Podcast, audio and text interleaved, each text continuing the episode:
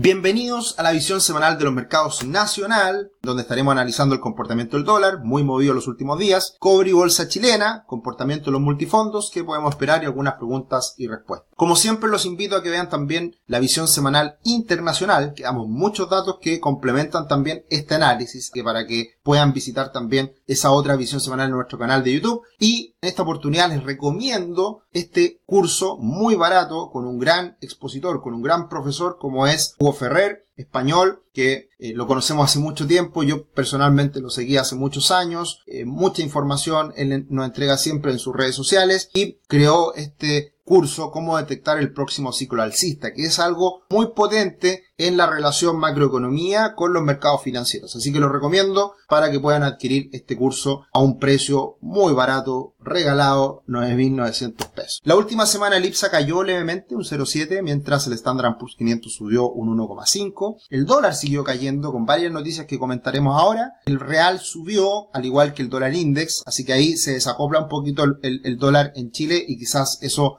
ya es una señal anticipada de lo que puede venir en los próximos días. Y el cobre cayó con bastante fuerza, un menos 4,6. Por lo tanto, importante lo que pasó con el dólar peso porque probablemente cayó más allá de lo razonable. Esto fue porque esta semana anunció el Ministerio de Hacienda que vendería 2 mil millones de dólares más en el mes de febrero con un máximo diario de ventas de 150 millones de dólares. Eh, ahora le queda poquito por vender después ya del mes de febrero, así que el impacto de, estas ventas de Hacienda para financiar el gasto público, la verdad que ya podrían, o ya el impacto está dado. Ya estos anuncios ya están absolutamente descontados. Tuvo impacto, sin duda, en el inicio de la semana. Yo creo que ya esto eh, quedaría un poquito atrás. Y también otra noticia positiva para Chile esta última semana fue el IMASEC cae un 1%. ¿Cómo va a ser buena noticia que, que se contrajo el IMASEC un 1%? Es buena noticia porque en general en los últimos IMASEC han venido mostrando caídas menores de lo que se esperaba. Por lo tanto, el escenario de debilidad que estamos viviendo en la economía chilena en la actualidad está siendo más moderado de lo que muchos anticipaban. Así que veremos que ya estamos dejando atrás esa contracción o todavía queda tiempo. Ahí obviamente que hay dos visiones. Mario Marcel, ministro de Hacienda, ha sido bastante optimista con sus dichos, diciendo que todos los que esperaban que el dólar llegara a mil pesos y se estableciera ahí y que viéramos una gran recesión, la verdad que no están cumpliendo sus predicciones. Y lo comparto, la verdad que nosotros también hemos sido bastante más positivos en este último tiempo y, creo que se ha dado ese escenario más favorable. Ahora, eh, la palabra final la tiene el Banco Central y vamos a ver cómo se modera la inflación, con qué tanta rapidez y, por lo tanto, también si es que esta contracción económica está generando el resultado esperado, que los precios se moderen y que la inflación se, se controle. Eso es parte importante del ciclo económico que estamos viviendo ahora. Así que interesante las cifras que hemos ido conociendo en Chile y obviamente las seguiremos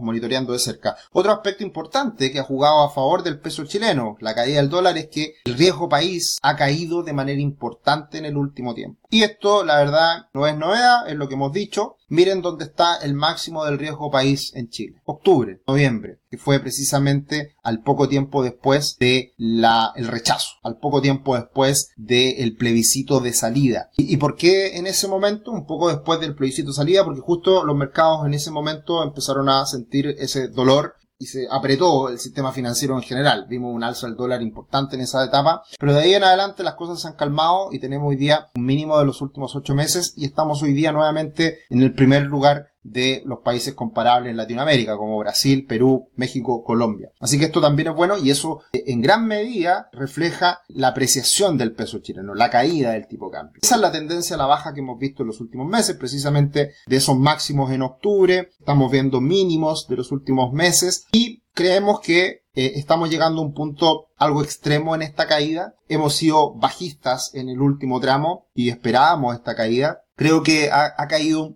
incluso un poquito más de lo que pensábamos. Por lo tanto, es importante ver toda la información que compartimos semana a semana. Muy importante la visión semanal de la semana pasada cuando hablamos del tipo de cambio real, que es un factor muy importante a tener en cuenta. El día viernes sube el dólar desde esos mínimos en 7.77 que llegó y mirando el comportamiento de esta tendencia estamos en un punto interesante que son los 800 pesos, 7.98 que fue soporte y ahora es resistencia. ¿Por qué es importante? Porque hay señales desde el dólar index, está cambiando la tendencia y que podríamos ver un rebote. Y esto va muy de la mano con las buenas cifras en Estados Unidos que hablamos en extenso en la visión semanal internacional. Y estas buenas noticias, esas buenas cifras que conocimos el día viernes en empleo y servicios, dan cuenta de esta recuperación del dólar index que podría rebotar e ir a buscar niveles superiores, 104, 105, 106, ¿por qué no? Si se da esa recuperación, evidentemente el dólar en Chile también podría subir bastante. Así que creemos que ya tocamos piso y ya se ve difícil en el escenario internacional que caiga mucho más el dólar en el corto plazo. Y obviamente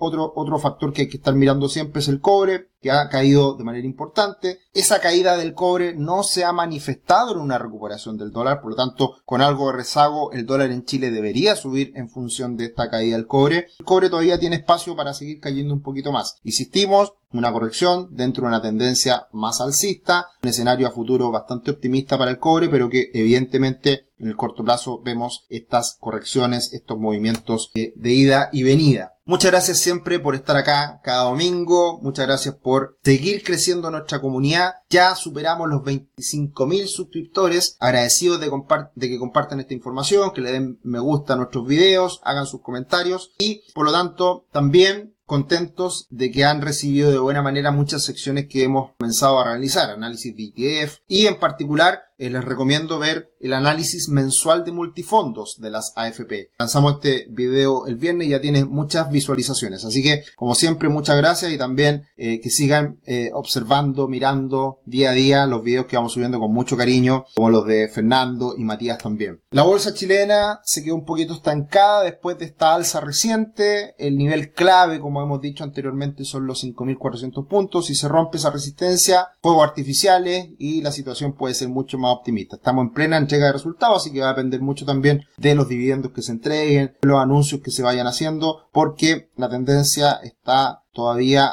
alcista moderada y esa tendencia puede verse beneficiada con la ruptura de los 5.400 Algunos movimientos la última semana, la verdad que ha estado bastante tranquilo el mercado, con alzas y caídas bastante normales, el top 3, Dina SMU y Entel, y el top 3 de caídas Sonda, Nel, Américas y CAP. Eh, de todas formas, por ejemplo, Sonda eh, corrige de manera importante, pero sigue siendo una de las empresas que más ha subido en el inicio de año. Y hay que tener en cuenta también que la brecha entre la bolsa chilena y la de Brasil amplió. Y esto puede ser por un fortalecimiento del peso chileno mayor que el del real y también la recuperación de la bolsa mayor que la del Boespa. Entonces, acá también estas, estas brechas que se van generando se tienen que cerrar. Yo creo que se puede cerrar un poquito en contra de Chile precisamente con un fortalecimiento del dólar en Chile, es decir, una depreciación del, del peso. Así que por eso este es un factor adicional que creo puede incidir en que el dólar se pegue un rebote en el corto plazo en Chile de cara a los próximos días. La última semana fue bastante negativa para los multifondos. Eh, la verdad le ha afectado mucho a los multifondos la caída del tipo cambio. Eh, eso también se puede comenzar a compensar de a poquito. Recordemos que esto siempre eh, son los cierres al día miércoles, jueves. hicimos el análisis mensual de multifondo, ahí pueden ver lo que pasó en enero, que fue un mes bastante estable, pero eh, todo vuelve a caer en este inicio de año, insisto, por un factor eh, en particular que es tipo de cambio que afecta a los más riesgosos y la renta fija venía con un rally impresionante que también se modera en función también de lo que estamos viendo a nivel internacional y, lo que fue eh, el último comunicado del Banco Central de Chile, que eso también alejó la probabilidad de que baje las tasas tan rápidamente el Banco Central. Así que eso